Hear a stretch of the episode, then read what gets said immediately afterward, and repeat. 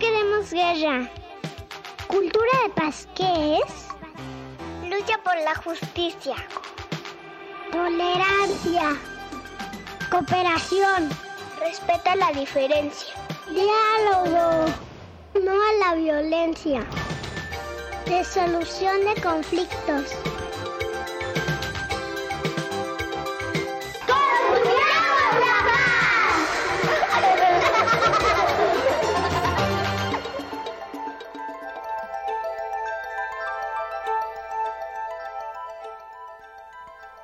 Amigos y amigas de Construyamos la Paz, me da mucho gusto saludarlos en este programa que te invita a conocer las propuestas de la cultura de paz y encontrar una forma diferente de cambiar el mundo.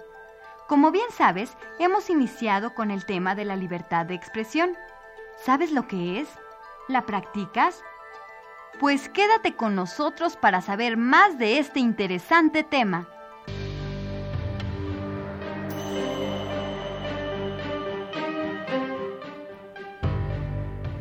Hemos dicho en distintas ocasiones que la libertad es un derecho de todas las personas, el cual debe garantizar la libertad individual, la libertad de expresión, la libertad religiosa y otras.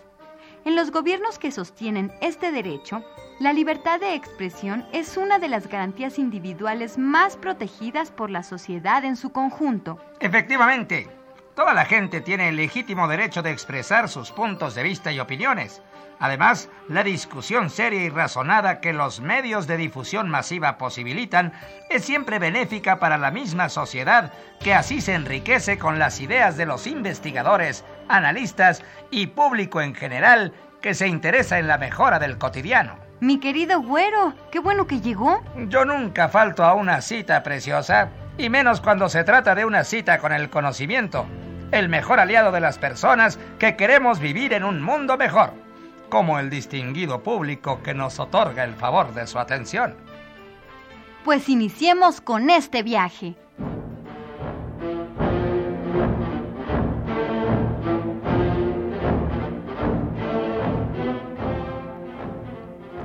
La costumbre de transmitir noticias de actualidad se remonta a tiempos inmemoriales como fenómeno paralelo al habla en el ser humano y se supone que ya en las primeras civilizaciones urbanas en las que se había desarrollado la escritura, las plasmaban por escrito. La primera publicación periodística conocida fue Acta Diurna, una hoja de noticias que por orden de Julio César se colocaba diariamente en el foro de la antigua ciudad de Roma a partir del siglo I antes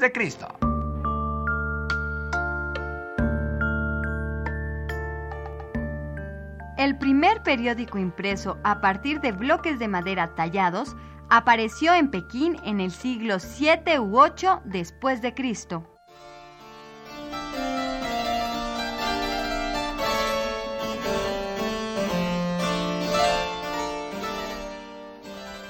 Como ustedes seguramente saben, desde que Gutenberg inventó la imprenta, la difusión de la información y el conocimiento se convirtió en una posibilidad real de alcanzar a un número cada vez mayor de personas y comunidades y transformar mejor y más rápidamente nuestro entorno, adquirir tecnología e intercambiar conocimiento.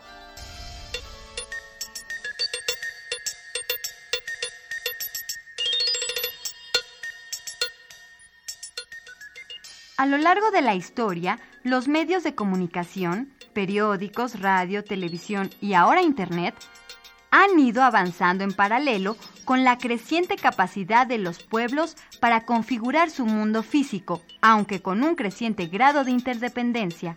Cuando el hombre inventa la comunicación o comunicación a distancia, el mundo se reduce.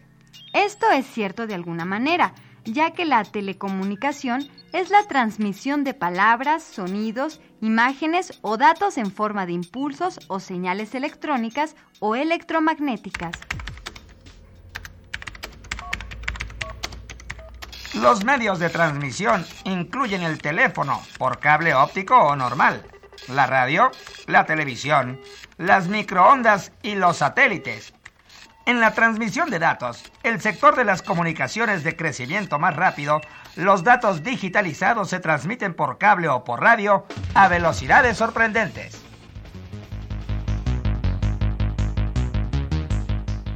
Esta revolución de las telecomunicaciones y de la transmisión de datos ha empujado al mundo hacia el concepto de aldea global. Los efectos de los nuevos medios de comunicación sobre la sociedad han sido muy estudiados. Hay quienes sostienen que los medios de comunicación tienden a reforzar los puntos de vista personales más que a modificarlos. Y otros creen que según quien los controle, pueden modificar decisivamente la opinión política de la audiencia. En cualquier caso, ha quedado demostrado que los medios de comunicación influyen a largo plazo de forma sutil pero decisiva sobre los puntos de vista y el criterio de la audiencia. Evidentemente, esto nos indica que es muy importante para todos contar con medios de comunicación eficientes y honrados que beneficien a la sociedad en su conjunto y luchen por la verdad y la justicia. Qué hermosas palabras, güero es precisamente lo que busca la educación para la paz, un mundo más justo para todos.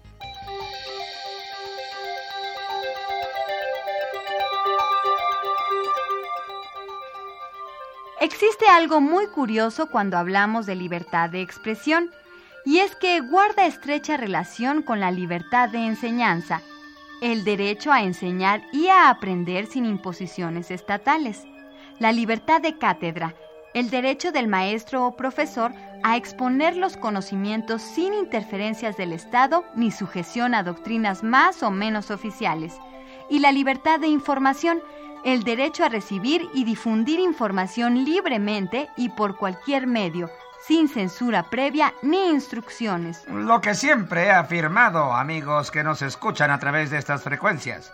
Sigan nuestros pasos porque donde llega el güero Núñez, llega la noticia.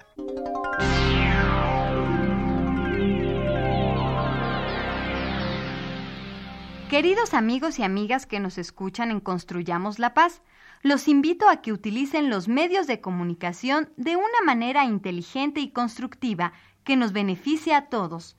Tenemos que empezar por tener acceso a la información, leer los periódicos, escuchar la radio y ver la televisión con un sentido crítico, nuestra opinión es importante y debemos aprender a hacerla valer en todos los ámbitos de la convivencia.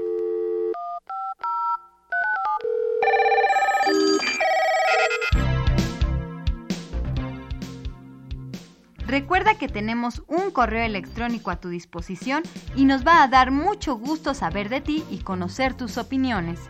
Escríbenos a construyamoslapaz2003 arroba yahoo.com.mx Construyamos la Paz 2003 arroba yahoo.com.mx Los esperamos aquí en nuestro próximo programa para que juntos construyamos la paz.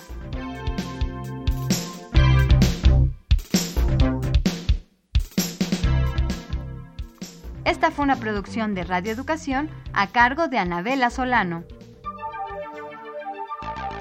Esto fue Construyamos la Paz. Un programa para los niños y niñas